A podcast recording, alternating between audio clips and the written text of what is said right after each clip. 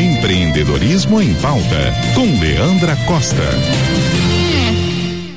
Olá, é chegado o final de mais um exercício. Para algumas atividades, iniciam as férias coletivas e para outros o início de temporada, onde o mercado é as férias, e este ano a primeira com poucas restrições após o longo período de restrição pós-Covid. Para esses empreendimentos, desejo todo sucesso. Mas independente da atividade, sempre que se encerra um ano, é chegado o momento do balanço, da análise do DRE e outras atividades de desempenho. E com isto, o planejamento. Iniciar um ano com o planejamento em mãos ajuda muito o desenrolar dos meses, permite traçar um futuro desejado e um plano execuível de se chegar lá. Gosto de ressaltar que este planejamento não deve ser olhado somente ao negócio, mas incluir também as pessoas. E inicia com os líderes. Como eles estão? Refletir o que gostariam de fazer, o que pretendem deixar de fazer Quais são os novos desafios?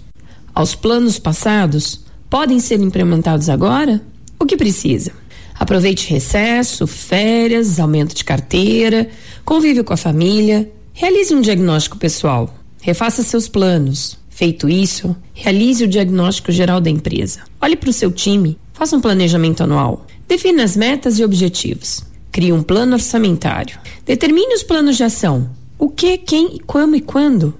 Escolha os indicadores de desempenho execuíveis e com períodos intermediários de medição. Só sabemos como, como estamos indo quando medimos. Iniciar um ano é sempre bom estarmos com novos áreas e planos. Converse com o time, motive-os ao novo, capacite. Tem, muita, tem muito conteúdo disponível e várias plataformas confiáveis com conteúdos gratuitos. Que sua análise de resultado de 2022 lhe permita fazer um ótimo planejamento de 2023. Sucesso! Este foi o papo de hoje com Leandra Costa, no Empreendedorismo em Pauta, aqui na Rádio CBN.